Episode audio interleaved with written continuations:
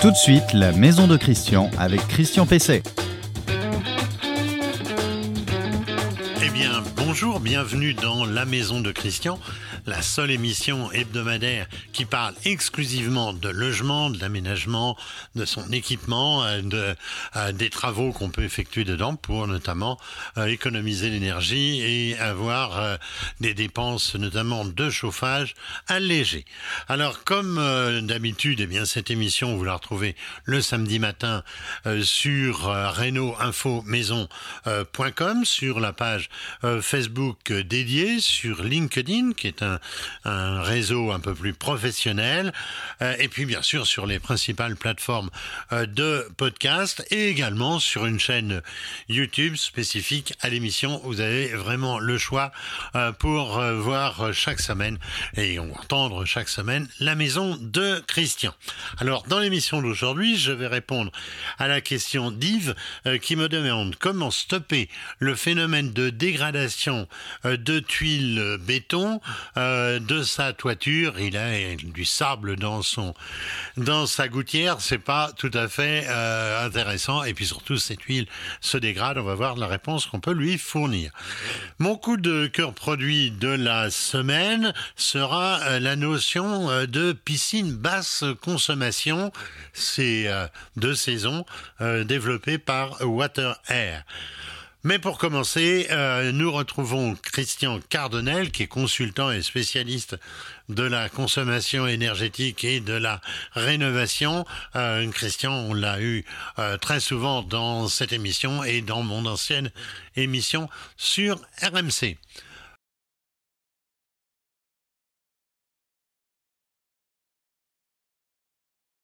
Bonjour euh, Christian, donc vous êtes un spécialiste euh, de la rénovation énergétique, un spécialiste d'ailleurs euh, de tout ce qui tourne autour de la consommation énergétique de la maison. Alors on se connaît évidemment depuis longtemps, vous êtes une référence en matière d'analyse énergétique, d'analyse thermique des bâtiments. Vous pouvez nous préciser quelle est votre activité aujourd'hui? J'ai une activité de retraité très actif en fait, hein, voilà, donc j'ai cédé mon entreprise Cardonel Ingénierie, maintenant ça fait sept ans, et j'ai monté un bureau de consultant pour lequel je, avec lequel je travaille euh, chez des industriels, des partenaires, et je m'occupe beaucoup de tout ce qui concerne la réglementation euh, énergétique et environnementale du bâtiment.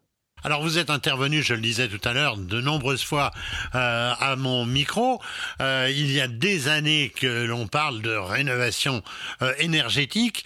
Est-ce que les choses ont vraiment beaucoup avancé? Pas toujours dans le bon sens, des fois avec des choses très compliquées, et puis on a effectivement un marché de la rénovation énergétique qui a été euh, euh, pris dans certains cas par des éco-délinquants qui nous font quand même beaucoup de mal. Euh, il y a des choses vraiment précises à faire. il y a des éléments qui sont pas très clairs effectivement encore sur le DPE, diagnostic de performance énergétique de l'habitat. J'essaye d'œuvrer pour que ça se passe beaucoup mieux. On sait que la rénovation euh, globale a actuellement euh, le, vent, le vent en poupe, mais est-ce que finalement ce n'est pas une fausse bonne idée? Je ne peux pas dire tout à fait ça parce que c'est quand même en fait cette initiative de rénovation globale. Euh, c'est moi qui, avec le ministère et le club AT2E, ai mis en place la fiche C2E de la rénovation globale. C'est vrai qu'on a essayé de faire ça d'une façon cohérente et, disons précise, mais ça n'a pas toujours été effectivement, euh, disons, euh, avec un résultat euh, probant. Et en particulier, euh, il y a effectivement des rénovations globales qui devraient se faire plus dans la perspective de j'améliore l'isolation, la ventilation, et je regarde mes systèmes de chauffage et de choses sanitaires pour avoir quelque chose de cohérent. Euh, bon, c'est pas toujours fait dans ce sens-là malheureusement, et on, on essaye de caler effectivement ces rénovations globales en fonction de tout ce qu'on qu'on récupère sur les primes, les aides, etc. Et donc, c'est pas toujours à bon escient. Alors on n'en finit pas de critiquer et de réformer le, DPE, le fameux diagnostic de performance euh, énergétique. Euh, qu'est-ce que vous en qu'est-ce que vous en pensez? Est-ce un indicateur euh, fiable pour hiérarchiser notamment les travaux? Normalement, ce devrait être un indicateur fiable. Le problème, c'est qu'on rentre dans ce DPE beaucoup d'informations et qui sont assez précises. Dans certains cas, euh, les diagnostiqueurs mettent des informations par défaut qui perturbent en fait les résultats. Et euh, il faut voir que dans la méthode de calcul du DPE, il y a malheureusement des aléas, on va dire euh, des aléas ou des erreurs qui font que le calcul des consommations et des besoins de chauffage, de choses sanitaires sont pas toujours cohérents, qui nous conduisent à des consommations très fortes. Et on s'aperçoit, récemment, c'est ce que j'ai effectivement mis en exergue, c'est que dans les petits logements, par exemple les studios dans un immeuble haussmanien, on a plus de déperdition et plus de besoins de choses sanitaires ramenés au mètre carré que dans les autres logements, et on se retrouve avec des étiquettes énergétiques F ou G, alors qu'ils sont effectivement euh, très euh, très, très économe en énergie, ou en tout cas pas aussi, euh, pas aussi euh, énergie, énergivore que le dit le, DPE. Alors, à, à, ce propos, quelles sont, selon vous, les priorités, que ce soit donc dans le déroulement des travaux d'une rénovation globale, ou bien si on travaille poste par poste? Globalement, il faut effectivement déjà regarder le niveau d'isolation thermique de notre bâtiment. Donc, l'isolation thermique, des planchers bas, on l'oublie bien souvent, les murs extérieurs, les baies vitrées et la toiture. Puis, bien sûr, la ventilation. Et si on a effectivement une analyse assez fine de ces éléments, on va déjà avoir effectivement une économie d'énergie à, à, tirer et peut-être trouver effectivement qu'il y a besoin de faire des travaux d'isolation sur tel ou tel poste.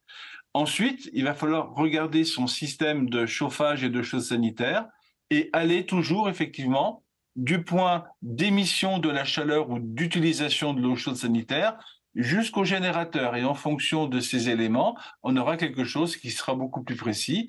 Et en fonction de la qualité de cette installation, on pourra être amené à changer de générateur ou changer d'énergie pour avoir des choses beaucoup plus euh, performantes euh, sur euh, le système de chauffage et donc avoir une étiquette DPE qui soit bien meilleure. Alors on reparle beaucoup ces derniers temps de fraude, de trucage, de l'audit énergétique. D'ailleurs, vous allez pouvoir euh, nous en parler. Euh, cette semaine même, le président et le ministère euh, concernés ont réagi à ce propos. Est-ce que finalement, c'est pas le système d'aide qui est trop complexe et qui ouvre la porte de ce fait à des quantités d'éco-délinquants? Malheureusement, le système d'aide est complexe, mais les éco-délinquants, effectivement, font effectivement rage actuellement sur tous ces systèmes. Et donc, il va falloir qu'on essaye de trouver des parades. Et euh, globalement, c'est peut-être avec les audits et avec des auditeurs qualifiés qu'on va pouvoir faire plus de contrôles et donc euh, caler les choses d'une façon plus précise. Alors on, reparle encore une fois euh, de dysfonctionnement, de gros retard euh, de paiement de ma prime rénov par euh, par l'ANA. On, parle de 900 plaintes qui auraient été déposées et de milliers de retards de paiement.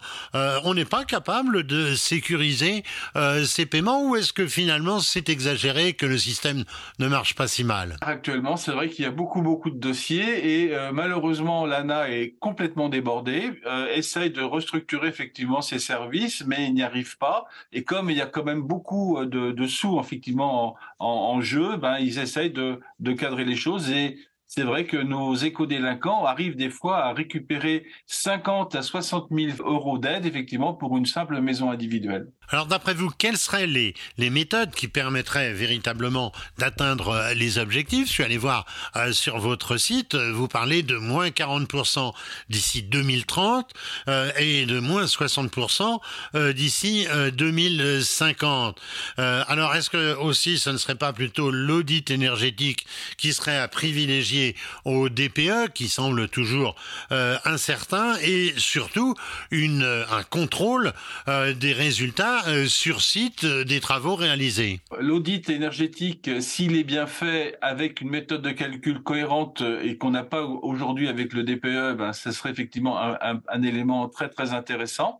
Il faut aussi qu'on ait des acteurs effectivement et des gens qui font les qui fassent des audits énergétiques qui soient vraiment qualifiés je fais partie maintenant avec l'âge de la commission de certification et on voit effectivement que les auditeurs qui demandent effectivement à être certifiés sont loin du compte pour ça. Mais c'est sûrement après avec le carnet effectivement d'information du logement et avec des mesures effectivement ou l'affichage des consommations réelles dans le logement qu'on pourrait obtenir des choses beaucoup plus précises. Eh bien, merci euh, Christian Cardonel.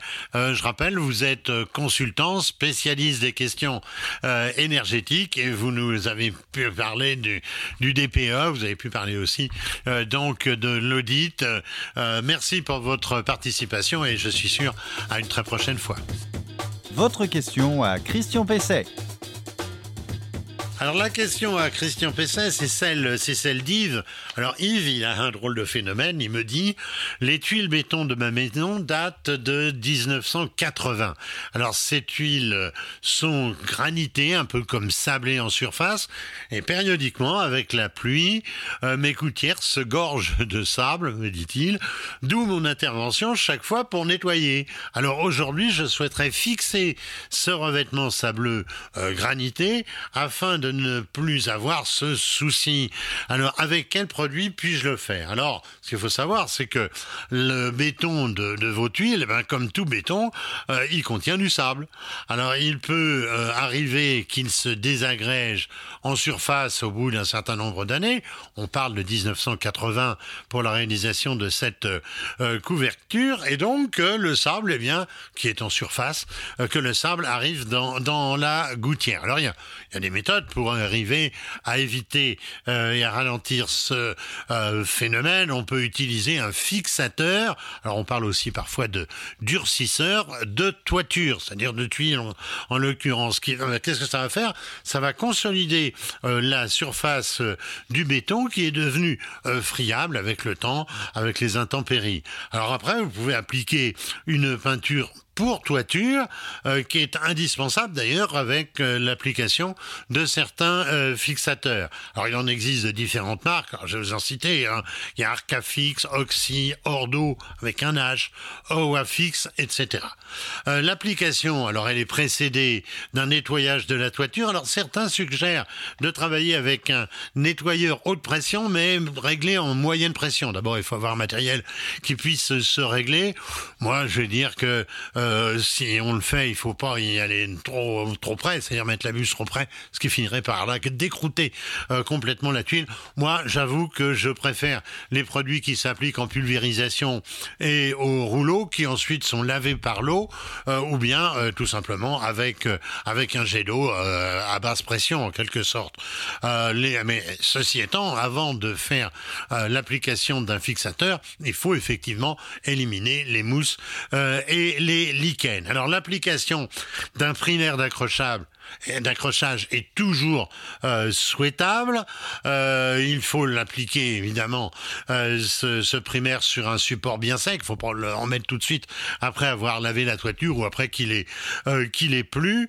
On peut l'appliquer au rouleau, au pinceau, au pistolet même en pulvérisation. On fait généralement deux couches, mais deux couches consécutives. On laisse pas sécher et ça va permettre ensuite un très bel accrochage du fixateur. Alors attention, certains produits euh, peuvent abîmer les ingages, c'est évidemment indiqué euh, sur le conditionnement, c'est-à-dire les gouttières, les chéneaux, les descentes, euh, qui doivent dans ce cas être protégés par un plastique, et même c'est aussi le cas pour certains éléments en PVC. Le coup de cœur produit de Christian Pesset. Coup de cœur produit, c'est normal, en ce moment on parle de piscine, euh, alors que nombre de mes euh, confrères tirent à boulet rouge euh, sur les piscines accusées d'être de grosses consommatrices d'eau, eh bien je vais prendre un peu leur, leur défense, outre le, le fait que c'est faux, c'est faux.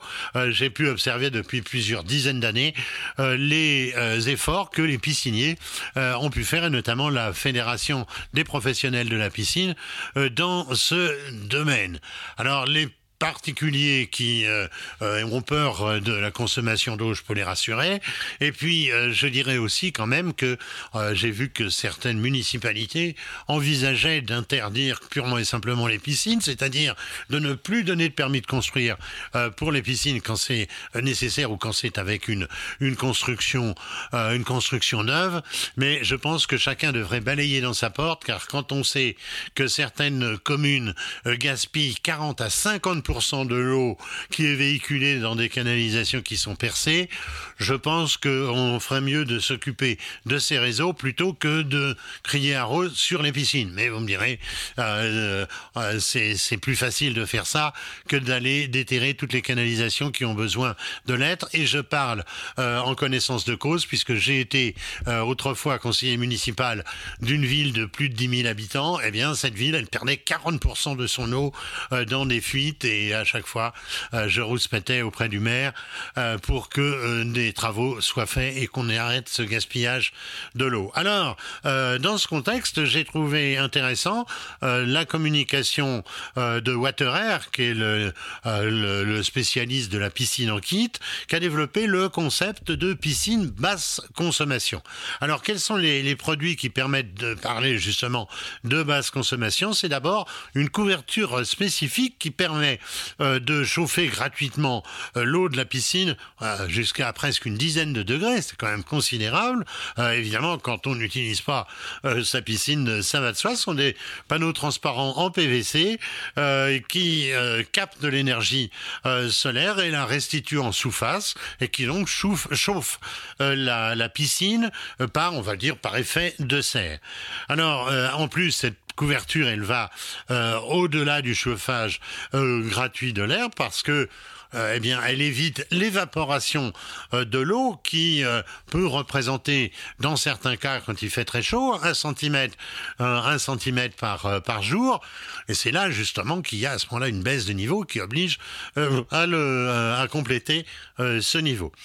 Alors ensuite, euh, WaterAir propose euh, un bloc filtrant intégré, euh, équipé d'une pompe de, filtration qui consomme 5 fois moins d'énergie qu'une installation classique. Alors il y a une petite équivalence et on, a tendance à compenser les choses. Eh bien, WaterAir indique qu'il suffit de deux panneaux photovoltaïques dans le jardin pour permettre de produire l'énergie nécessaire pour compenser la consommation annuelle la pompe. Alors enfin, ils ont une filtration en circuit fermé. Circuit fermé, ça, veut dire qu'on ne rejette pas euh, d'eau en dehors de la piscine et que ça limite évidemment euh, fortement ces apports euh, d'eau nécessaires en saison lorsqu'il fait chaud, lorsqu'il fait chaud. Alors moi ce concept, eh bien moi ça me va bien. Je trouve que ce sont de beaux efforts. vous pourrez retrouver tout cela, mais je pense qu'il faut attendre un peu parce que c'est tout nouveau. Euh, mais sinon, vous avez le, site évidemment de WaterAir.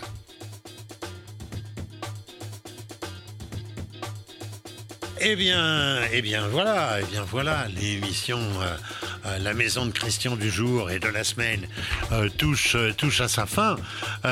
évidemment, vous pouvez la retrouver bientôt, c'est-à-dire la semaine prochaine, sur renoinfomaison.com où il y a toutes les émissions depuis le début de la série. Vous pouvez retrouver ça sur les principales plateformes de podcast, sur LinkedIn, qui est une plateforme je le disais tout à l'heure, plus professionnel. Sur notre chaîne YouTube euh, spécifique, la maison de, de Christian, et sur la page Facebook de l'émission. Vous êtes nombreux d'ailleurs à la commenter et je sais qu'elle vous intéresse. Je vais vous dire de bien travailler à l'entretien, à la rénovation, à l'équipement de votre maison. Et comme chaque semaine, je vous dirai qu'il euh, ne faut pas euh, présumer de ses forces et de ses compétences et qu'il y a en France de très bons professionnels qui sont là aussi pour faire vos travaux. Passez un bon week-end, une bonne semaine et à la semaine prochaine.